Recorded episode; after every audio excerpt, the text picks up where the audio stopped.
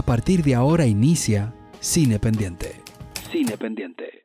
Cuarencena es el reciente estreno del cine dominicano dirigido por David Mahler, protagonizado por Nash Labogar, eh, Luis José Germán, eh, Elizabeth Chaín, Isabel Spencer, este Fran Peroso, Fran Peroso. me van bajando las caras y después me van llegando los nombres. Este, un estreno comercial, una comedia coral, situacional, em, muy interesante, de una cena de amigos que van donde su amigo chef en medio de la pandemia, en medio del encierro, y bueno, todas las situaciones que se dan en, en, ese, en ese periodo que fue un poco caótico, eh, del que aún nos estamos recuperando. Este, creo que puedo empezar yo, ¿no? Ahí mismo para ir avanzando esta situación. Sí. Eh, me parece una, una buena película, este, un montaje muy dinámico, un diseño de producción súper interesante.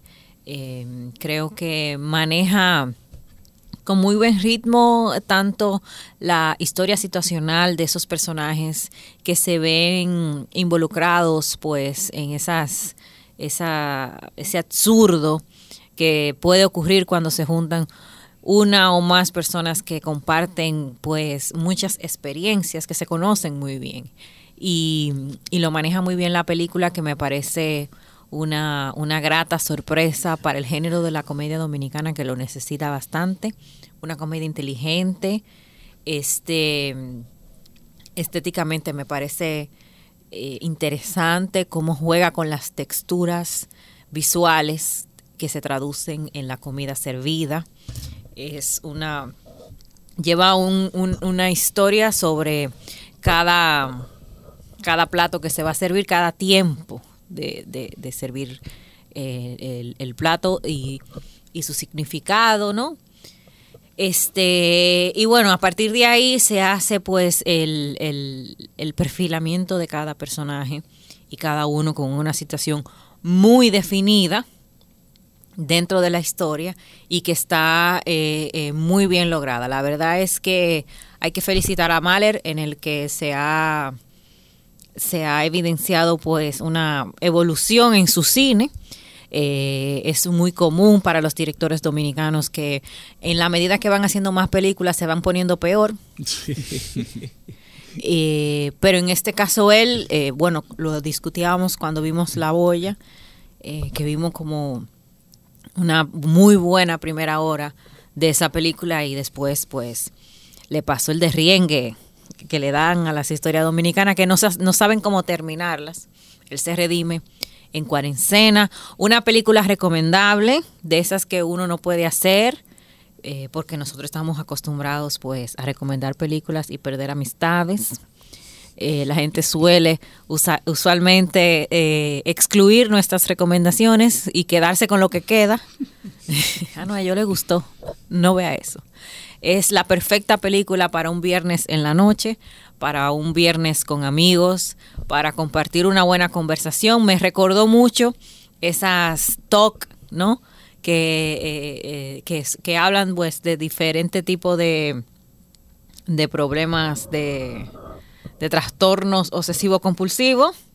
Una y la otra eh, que habla de, se me había olvidado, lo tenía muy, muy, muy fresco, y, ahora mismo está el toque, habla de los trastornos, en una cena que será, ah, la de los celulares. ¿Qué pasa con los celulares? O de la gente que sí está dispuesta o a estar sin el celular o a mostrar ah, su celular. desconocidos se llama eso. Correcto. Que es el mismo, el mismo tema de un grupo de amigos que se, se encuentra un día y que bueno, el pretexto es, vamos a hacer como una dinámica de que la gente o muestre su celular o no lo muestre y bueno, ya a partir de ahí ese es como el catalizador. Eh, de la historia. De hecho, ese, era, ese era el temor. no, no, ¿Sabe que uno, exactamente, uno el cine dominicano ha llevado a que uno tenga eh, ese este, lo estigmatice. Cuando veo el trailer, uno dice, diablo, ¿será que hay un parecido con Perfecto Desconocido? Diablo, ¿será un remake? diablo, ojalá que, ojalá que no pase lo peor, pero bien. La verdad es que me cayó la boca y, qué bueno, así es bueno que te caiga en la boca aunque quizá tenga su, su, punto de partida en algunas películas, porque una película... Sí, no, claro, definitivamente. Es que una película donde se juntan, donde, se, donde, se, juntan amigos. Una película basada o inspirada en lo, en lo culinario, el tema de la cocina, que es el e, es como el, hilo conductor, porque no es tanto, aunque hay cocina y se sirven platos, no es tanto esa el interés del, del director no es presentar la, la dinámica de la cocina, sino lo que sucede cuando las personas se sientan a, comer y, la interacción entre ellos y las situaciones que se van descubriendo. Sí, la, cocina, la cocina y las instrucciones de cómo eh, eh, comerse los platos y de y del vino que, que va con que va muy de la compañía y cada capítulo que va desarrollando la película muy de la compañía. es una especie de pivoteo de pivoteo al que al que se va recurriendo en, en el de filme. la estructura de la, Exacto. del guion. Pero no es no es menos cierto que, que hay hay investigación en el tema de, del chef, que es el protagonista. Claro. Digamos, eh, exacto, el protagonista, el que invita. Luis José Germán. Luis José Germán, que eh, dice José Maracayo, y yo creo que puede estar muy cerca de ser su mejor actuación.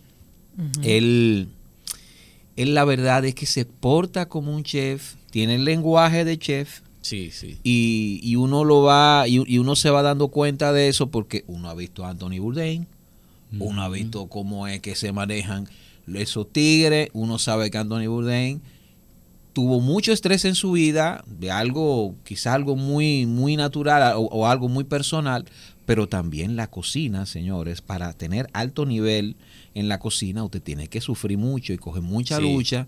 Eh, y por ejemplo, está la serie. Ramsay. Sí, está la serie The Bear de Fox, que es una gran serie y donde vemos también un alma atormentada en el protagonista, que no recuerdo cómo se llama, un nombre compuesto. Eh, y, yo creo que por ahí va el asunto y tú vas notando como que el personaje de, de, Luis José Germán eh, eh, va como que en esa familia. Sí y, la verdad que tú, tú te lo crees. Es, muy importante eso, creérselo. Es interesante porque él, él esta película la dirige y la escribe. Lo que quiere decir que, que cada uno de esos personajes es diseño de él y cada personaje tiene una, una, un desarrollo dentro de la película y tiene una misión y tiene una, una interacción con cada uno de los demás y se desarrollan de una forma muy coherente. No, no se pierde el, camino de ninguno de los personajes. E incluso cuando pasan cosas eh, jocosas, pasan cosas un poco exageradas, pero dentro de la dentro del mundo, dentro del universo que hay creado ahí. Es decir, ni ninguna de las situaciones que se dan en la película a ti te molestan, ni tú ni tú dices, "Ah, carajo, ya la daño", no. Cada cada situación es perfectamente creíble dentro de lo que está pasando en la película. Sí, por, por, eso yo, como salí del cine, le dije a Edwin que era un guion complejo. Sí. Y por eso mismo que tú dices, o sea, estamos hablando de un grupo de personas que no sé, eran siete, ocho, algo así, que cada uno tiene lo que dice José, una historia bien desarrollada, ¿verdad? Y que, se, y que la vamos descubriendo a su debido tiempo y dentro de las cosas que se, se, van dando, las situaciones que se van dando entre ellos. Hay que decir que este guion está muy... Digo que una de las fuentes de inspiración de este guion fue la situación de la pandemia que pasamos. Sí. Y por eso el guion está cargado de humor, de cosas absurdas, de temor, de drama, de terror. Todos esos, todos esos momentos, todas esas cosas, todos esos sentimientos lo vivimos en la pandemia. Sí. La histeria colectiva. una histeria, pero de repente una chercha, un humor, una broma, y de repente tú veías, en el medio donde tú estabas cherchando, tú veías entonces unos gritos porque se infectó, sacaron a, la, vecina que estaba infectada y que se qué, y una histeria como que como que, se, como que se había infectado Pero también también la necesidad de juntarse porque nosotros los humanos somos gregarios. Necesitamos, el hecho de juntarse clandestinamente. Necesitamos. Yo fui a, coro clandestino de gente que nos, nos, juntamos en los parqueos de los edificios, solo por el simple hecho de replicar lo que hacíamos en la normalidad, de juntarnos a hablar porquería, pero vernos vernos, aunque al principio era muy exótico lo de vernos por videollamada, por Zoom, pero ya ese momento en de que tú decías, bueno, pero es que no, pero vamos a juntar, aunque sea 10 kilómetros de distancia, y, y, y, fue un fenómeno real, o sea que, que, que, también, lo único que no se, no se puso, que creo que, que, que fue un recurso que no se, no se abordó, fue lo de lo de la, la necesidad de estar informados con, constantemente de eh, eh, las ruedas de prensa contando los casos. del seguimiento de que fulano lo, plantea eso de que fulano está grave de que se murió fulano que sé yo qué o sea todo esa, ese exceso de información que tuvimos y de y de, y de, y de, y de la necesidad obviamente de nosotros conocer lo que estaba pasando en ese momento porque la incertidumbre eh, era la regla porque no, no sabíamos qué era lo que estaba pasando. Era como algo lejano allá en China. Que, aquí eso no, no va a pasar. yo, yo en esa época recordaba mucho un artículo que escribió Fidel Castro sobre el asunto de la guerra nuclear, que él decía, mira, fíjate tú que la gente le presta poca importancia a eso porque lo asume que eso es algo muy lejano. Pero si estalla, por ejemplo, una guerra nuclear en la India, tipo, aquí a Cuba llega en 15 días, pero llegará. o sea, los efectos llegarán. Entonces, imagínate tú en el mundo que vivimos ahora, interconectado, que el primer caso fue un turista italiano Aquí en la República Dominicana. Aquí en la República Dominicana. Fue algo eh, eh, eh, muy chocante, pero que y el hombre duró más de dos meses internos porque no sé, porque daba positivo. daba el tipo duró dos semanas de con COVID y duró un mes y 40 días dando positivo. Yo creo que él está positivo todos los días. Bueno, todo, todo eso, esas emociones, ese, ese terror, ese suspenso, ese drama, esa comedia que vivimos está bien condensada en, este guion. Que, Así que mérito a, este guion, que está muy bien hecho, muy bien llevado, muy bien interpretado. Yo decía que los actores dominicanos que están allí están teniendo cada uno sus mejores papeles ah, en esa película.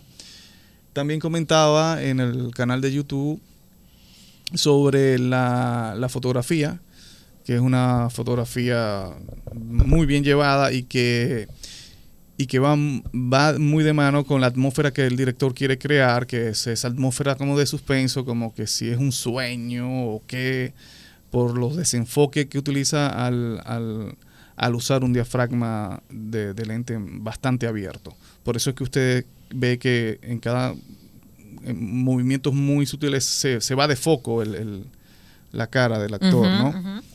Eh, eso es para crear esa atmósfera de, ensueño, de ensueño quizás era la palabra. Sí, yo creo que hay algo hasta de, de, hiperrealismo, si se quiere.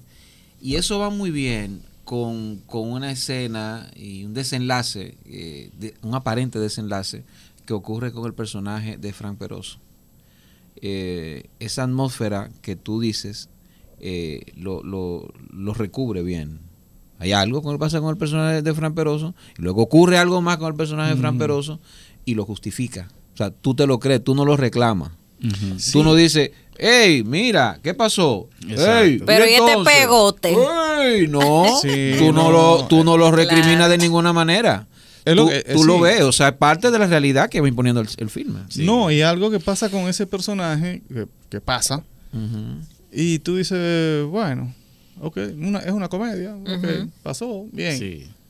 Pero luego dice, no, tú, tú, tienes razón, o sea, el espectador tiene razón, eso no puede pasar así. Eso es muy inteligente de parte de, por eso del, guionista, muy Por eso es, por eso es, llega un momento en que... Pero tiene sentido. Tú sabes lo que yo te estoy diciendo, Claro, claro, que tú dices, no, pero, pero es una comedia y esto, y esto es una exageración. sí, se le iba a dejar pasar, yo, pero el director dice, no, espérate, esto no puede pasar. es muy inteligente, realmente me sorprendió. No, no, no queremos decir pues una película nueva y spoilear aquí sería demasiado. Está en ah, cines actualmente. y, uno está motivando a la gente para que la vea. Para vaya a ver. Claro, claro. Está en cines actualmente. Creo que es una buena, una buena película para compartir entre amigos. Eh, la película perfecta para salir en pareja.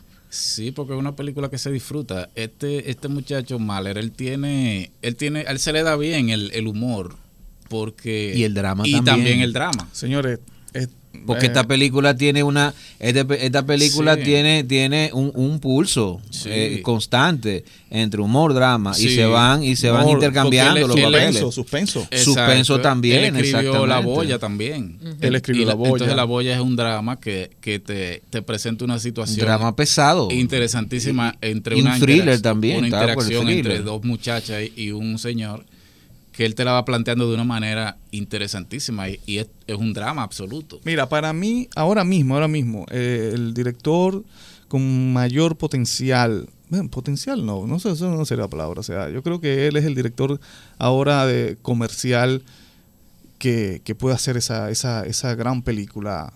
Eh, que la gente vaya al cine y que fue y que sea exportable. Inteligente, inteligente, inteligente. A nivel comercial. Yo creo que lo de David Mahler es, es lo más es lo más esperado. Porque nosotros ya tenemos autores. En lo que, ¿verdad? En lo que, en lo, que se podría decir hasta un poco de cliché, no, cine de autor. ya tenemos a, tenemos a, hace rato que tenemos a Israel, a Laura Amelia hace rato ya y probadísimos en, otros, en otras playas. Eh, tenemos a Oriol y Natalia, Nelson y hablar, bueno. Sí. Pero Nelson Carlos de los Santos. Bueno, es que ya la gente sabe aquí, nosotros hablamos de ellos y como que... Esto, es pequeñito aquí. Claro, esto es pequeñito. sí, pero... Y suerte que tenemos, y suerte que tenemos cercanía ¿eh? que, que, que, Natalia y Oriol son locos con Maracayo. Yo soy mí somos amigos de Nelson aquí y, bueno, y tenemos una muy buena relación con, con Ismael. Son locos conmigo hasta que sigan haciendo buenas películas. Son locos contigo.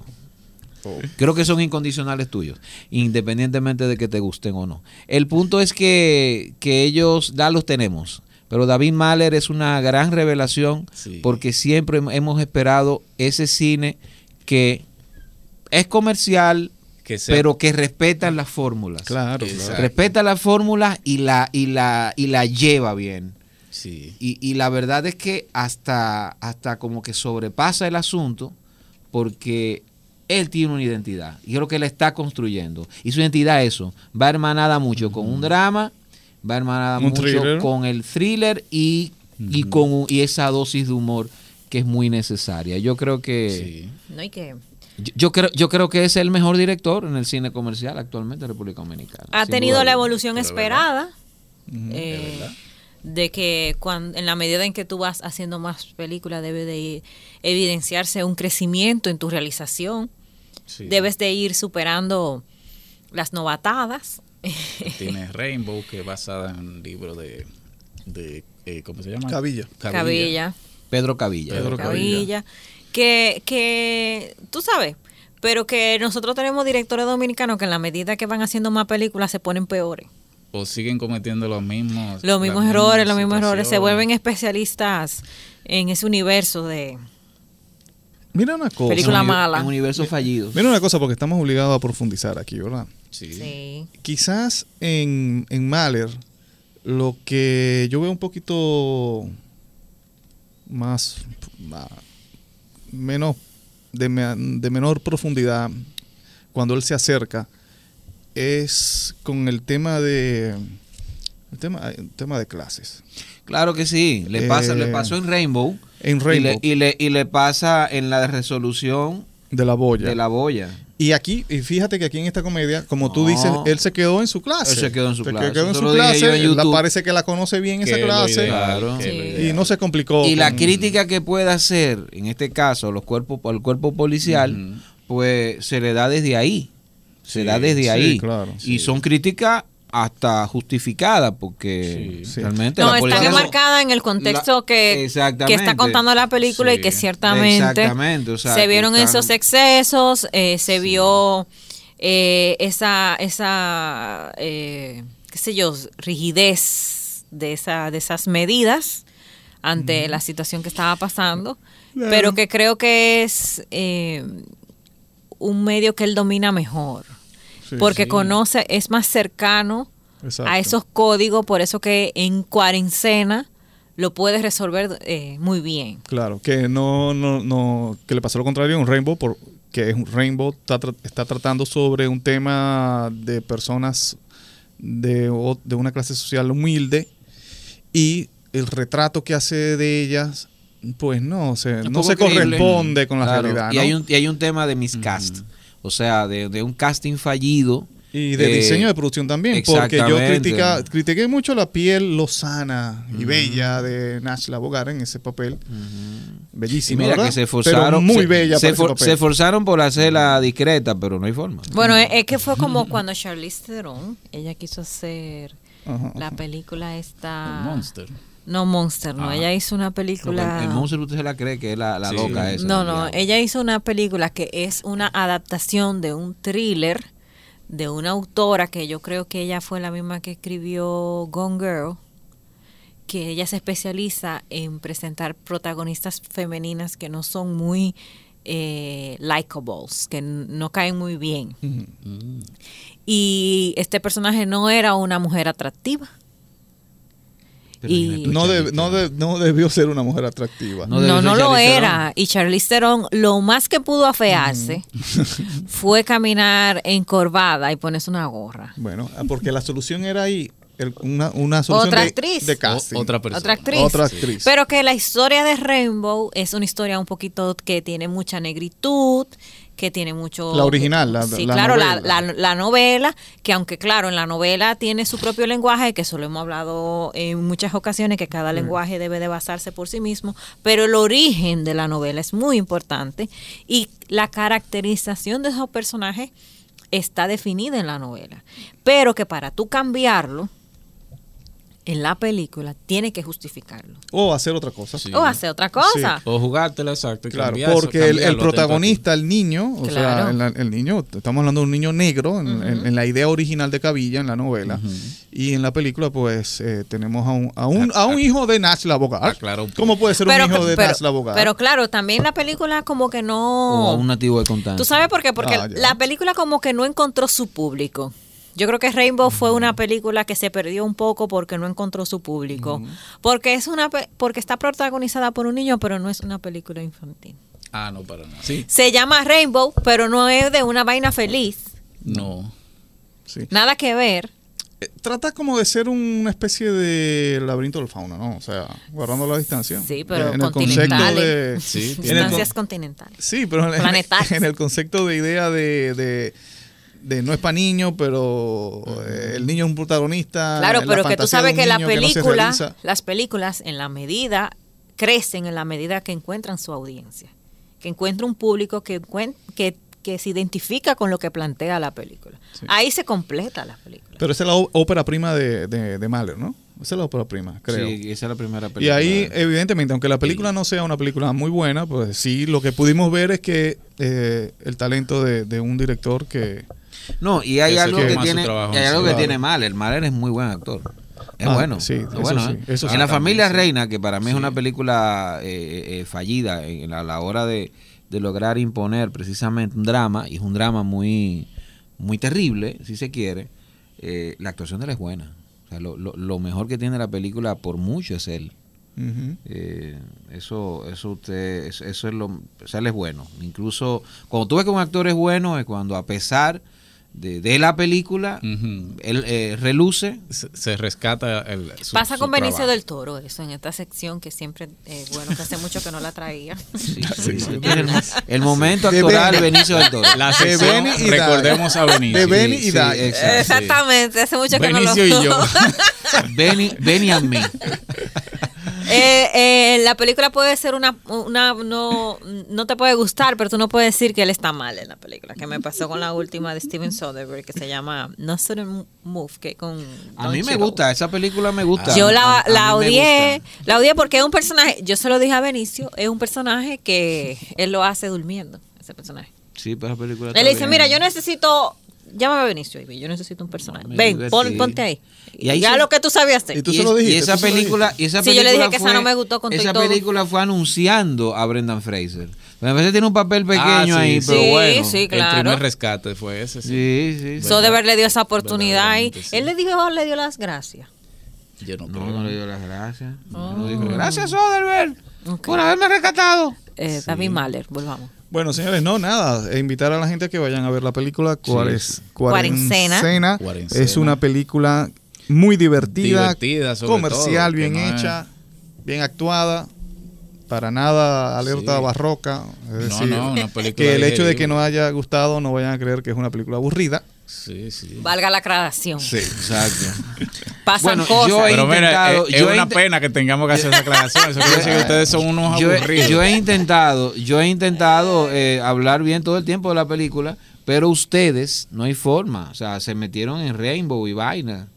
No para Ya, ya, David Mahler, respeten a David Mahler. No para ir haciendo. No, hay que ser coherentes porque nuestros oyentes y la gente que nos está viendo ahora por YouTube, que también nos pueden sintonizar por YouTube, eh, igual nos, buscas, nos buscan en todas las redes sociales, arroba cinependiente RD.